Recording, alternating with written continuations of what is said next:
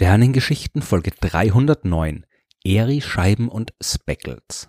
Ohne Teleskope wäre die Astronomie heute nicht da, wo sie ist. Ohne die optischen Instrumente wüssten wir so gut wie nichts über das Universum. Man kann natürlich auch ohne technische Hilfsmittel sehr viel herausfinden. Jahrtausende haben Astronomen den Himmel ausschließlich mit ihren Augen beobachtet und erstaunliche Dinge entdeckt. Aber irgendwann geht es nicht mehr weiter. Das, was unsere Augen sehen können, ist begrenzt. Und es ist kein Zufall, dass die großen wissenschaftlichen Revolutionen im 17. Jahrhundert begonnen haben, als die Menschen anfingen, die ersten simplen Teleskope zu bauen und zum Himmel zu richten.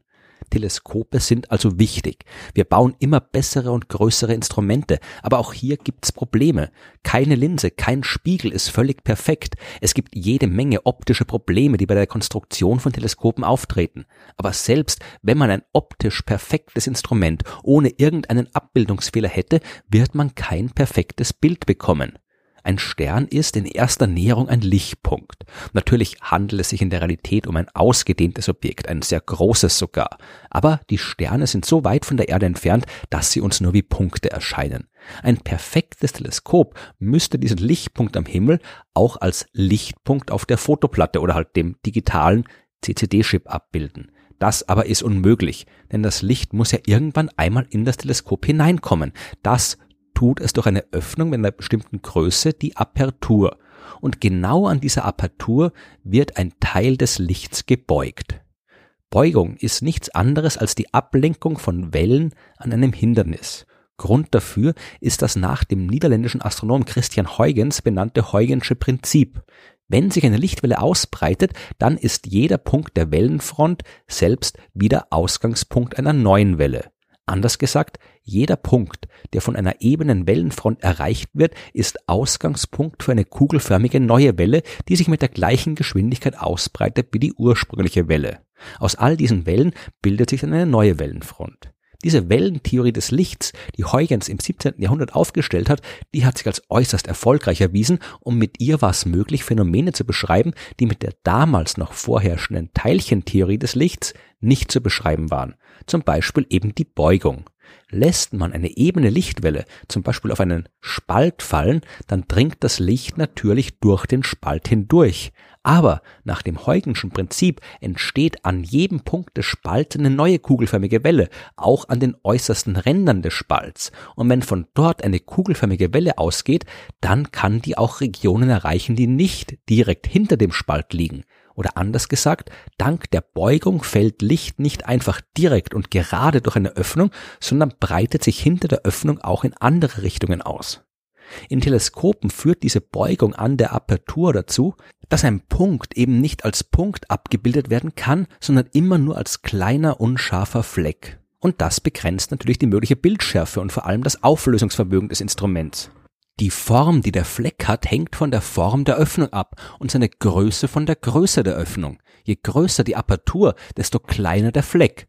Das ist mit ein Grund, warum man immer größere Teleskope baut. Aber selbst das größte Teleskop kann nicht beugungsfrei arbeiten. Es bleibt immer ein Beugungsfleck, der nach dem englischen Astronom George Biddle Airy auch Airy-Scheibchen genannt wird.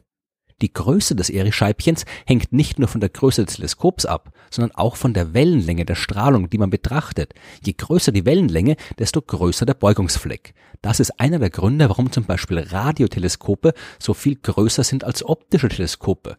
Die Wellenlänge von Radiostrahlung ist viel größer als die von normalem Licht und wenn man im Radiolicht eine halbwegs brauchbare Auflösung bekommen will, dann braucht man eben auch ein viel größeres Teleskop. Die Beugung von Licht ist aber nicht das einzige Problem, mit dem die Astronomie zu kämpfen hat. Eines der größten Probleme ist hier die Atmosphäre der Erde. Also nicht an sich, die Astronomen sind genauso froh wie alle anderen, dass unser Planet eine Lufthülle hat, in der sich's gut atmen lässt. Aber aus rein professionellen Gründen wäre es ihnen schon lieber, es gibt keine Atmosphäre. Denn die Luft hat die Angewohnheit, sich zu bewegen. Sie hat außerdem nicht immer die gleiche Temperatur und Dichte. Davon hängt aber die Ausbreitungsgeschwindigkeit des Lichts ab. Im Vakuum ist es zwar immer exakt gleich schnell und mit 299.792,458 Kilometer pro Sekunde unterwegs. Durchquert Luft wird's aber langsamer. Wie langsam hängt von der Temperatur und der Dichte der Luft ab. Und die ändern sich ständig. Die Luftschichten sind immer in Bewegung, mal mehr und mal weniger turbulent. Was im Weltall als ordentliche Lichtwellenfront beginnt, kommt daher am Erdboden komplett durcheinander an. Teile der Wellenfront werden stärker gebremst als andere und am Ende erhält man wieder kein scharfes Bild im Teleskop. Das Phänomen nennt sich Seeing und es ist der Grund, warum Sterne immer ein bisschen flackern und blinken. Das Licht, das von ihnen auf die Erde trifft, kommt eben nicht gleichmäßig an, sondern wird je nach Turbulenzen der Luft unterschiedlich abgelenkt. Ich habe in Folge 106 der Sternengeschichten mehr davon erzählt und auch von einer Methode, mit der die Astronomen dieses Problem in den Griff bekommen können. Von dieser adaptiven Optik möchte ich heute aber nicht erzählen, sondern von der sogenannten Speckle-Interferometrie. Diese Technik ist eigentlich recht simpel. Speckle ist das englische Wort für Fleck und so ein Ding entsteht, wenn Licht auf optisch raue Oberflächen fällt. Das trifft auch auf die Atmosphäre zu, die zwar nicht physisch rau ist wie eine Waschbetonplatte, aber eben durch die Turbulenzen für das Licht so erscheint. Speckles sind eigentlich nichts anderes als das Seeing, von dem ich gerade gesprochen habe. Würde man einen Stern an einem Ort betrachten, an dem es keine Atmosphäre gibt, dann würde man ein Bild erhalten, in dem der Stern als Erischeibe zu sehen ist. Die Anwesenheit der Atmosphäre führt aber dazu, dass die Erischeibe zu einem Haufen kleiner Punkte verschwimmt, eben dem Speckle-Muster. Das will man nicht haben, das macht die astronomischen Aufnahmen noch einmal extra unscharf. Eine mögliche Lösung hat der amerikanische Astronom David Fried im Jahr 1966 vorgeschlagen. Man soll die Aufnahmen einfach so kurz wie möglich belichten. Die Turbulenzen in der Luft, die brauchen ein bisschen Zeit, um turbulent zu sein. Die Atmosphäre ist träge und wenn der Zeitraum, den man betrachtet, nur klein genug ist, dann sieht so aus, als stünde die Luft still. Dieser Zeitraum liegt bei einigen Millisekunden. Und wenn man nun nicht nur ein Bild mit sehr kurzer Belichtungszeit macht, sondern jede Menge, dann kriegt man auch jede Menge Bilder, auf denen zwar immer noch ein Speckelmuster zu sehen ist, aber eben immer nur ein Muster. Das Muster, das den jeweils aktuellen Zustand der Atmosphäre abbildet. Man kriegt nicht mehr die Überlagerung vieler Speckles und die daraus entstehende Unschärfe.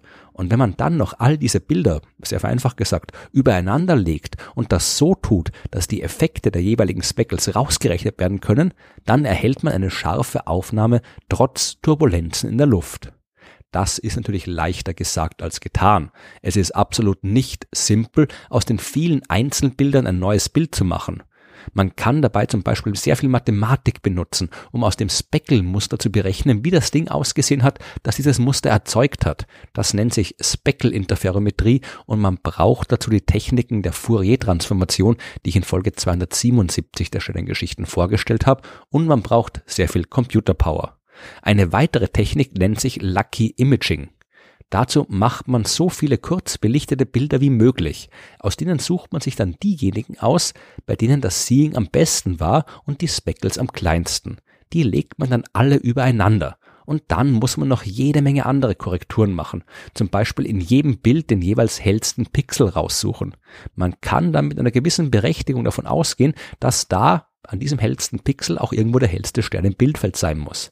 Wenn man die Bilder dann alle so übereinander legt, dass alle hellsten Pixel übereinander zu liegen kommen und die optische Information addiert, wird aus den vielen kurz belichteten Bildern wieder ein lang belichtetes Gesamtbild.